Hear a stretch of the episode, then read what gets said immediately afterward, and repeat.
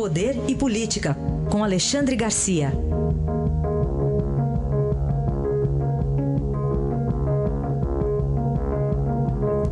Alexandre, bom dia. Bom dia, Raíssa. Bom, vamos para a denúncia. Primeiro assunto tem que ser esse, a denúncia contra Michel Temer e companhia, muita companhia, né? Muita companhia. Eu acho que frustrou um pouco porque criou-se assim uma expectativa tão grande para a flecha de prata, a derradeira renúncia de Rodrigo Janot como presidente, como uh, procurador-geral da República, né? Veio limitada a duas acusações: obstrução à justiça e organização criminosa, sendo que obstrução da justiça por ter estimulado Joesley a fazer pagamentos regulares a Eduardo Cunha. Quais são esses pagamentos regulares? Pagamentos semanais de 200 mil reais por 20 anos. É, é uma coisa fantástica, né? Aí fica difícil de a gente acreditar, mas enfim, é o que é o que está aí. Né? E organização criminosa. Aí ele mostra uh, todo o envolvimento de, de Temer comandando uh, Eliseu Padilha, Moreira Franco, seus ministros, Eduardo Cunha, presidente da Câmara, o Henrique Eduardo Alves, que já foi presidente da Câmara, o Gedel Vieira Lima, o homem daquele dinheirão todo lá, no, lá naquele apartamento de Salvador e que a gente sempre disse, olha, não pode ser tudo isso do Gedel.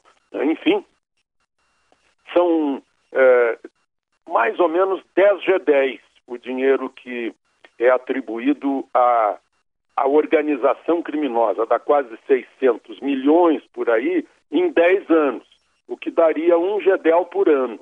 Né? E tem mais o Rodrigo Rocha Loures, que foi uh, amigo, confidente, assessor, e deputado federal também né, uh, do PMDB e, e assessor de Temer. Enfim, eu acho que está se sentindo, inclusive no ambiente da Câmara Federal, que essa denúncia vem mais fraca do que a outra. A outra vem com aquele impacto da gravação. Essa vem com dois impactos: da, da do desprestígio do, do, da delação de Joesley e de Wesley, agora vista como cheia de vícios, inclusive com a ajuda de, do procurador Marcelo Miller, né? cheia de vícios, com omissões, com seleções, né?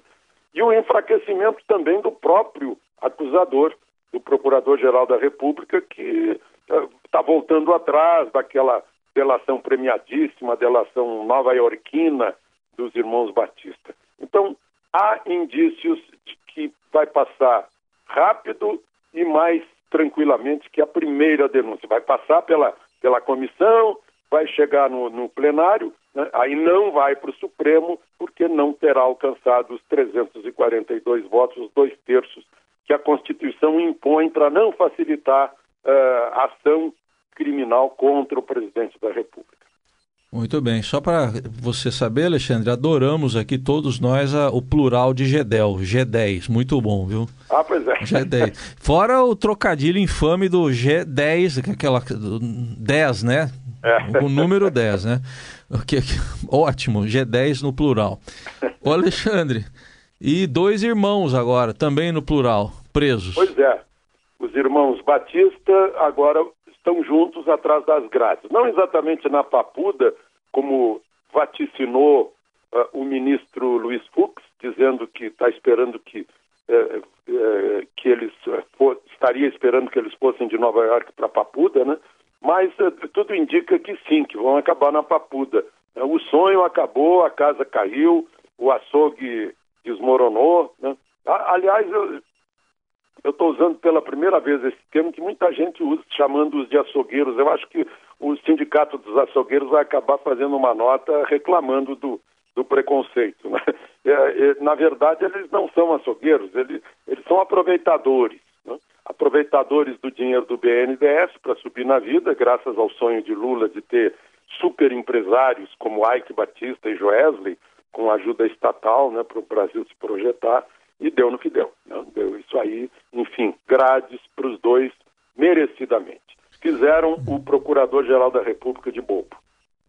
Alexandre, é, no Supremo eu, eu, esperava um confronto Janot e Gilmar. Foi um confronto de é, poetas, escritores portugueses, é isso? Pois é, exatamente. Imagina se, se tivesse lá aquele ministro poeta, saiu há pouco, agora me foge o nome, talvez você me ajude. É, é o Aires Brito, né? O Aires, o Aires, Aires Brito. Brito. Exatamente. Aires Brito, se estivesse lá, faria logo uma, uma, uma resposta rimada e, versificada. Né? O, o, o Gilmar Mendes uh, usou Bocage, o escritor português Manuel Maria Barbosa do Bocage, para fazer um epitáfio de Janot. Né? Usou o título de um poema, uh, usou, usou um pouquinho diferente. Ele disse que saiba morrer quem viver não soube. Na verdade, o título do poema é que saiba viver o que viver não soube, ou seja, aquele que viver não soube. Aliás, vejam só, interessante, já que entramos na, na poesia, Veja como começa o poema. O Gilmar deve ter tido essa intenção de fazer a gente ler o poema. Meu ser evaporei na lida insana do tropel de paixões que me, me arrastava. E lá no fim, o poeta pede ajuda a Deus para morrer melhor do que havia vivido. Diz o seguinte, os três últimos versos. Deus, ó Deus, quando a morte a luz me roube, ganhe um momento que perderam anos. Saiba morrer o que viver não soube. E já que Gilmar cita Bocage, eu vou terminar citando Shakespeare a respeito da última denúncia do Janot. Muito barulho por nada. Depois dessa, nada mais a declarar. Bom fim de semana, Alexandre. Aproveitem o fim de semana.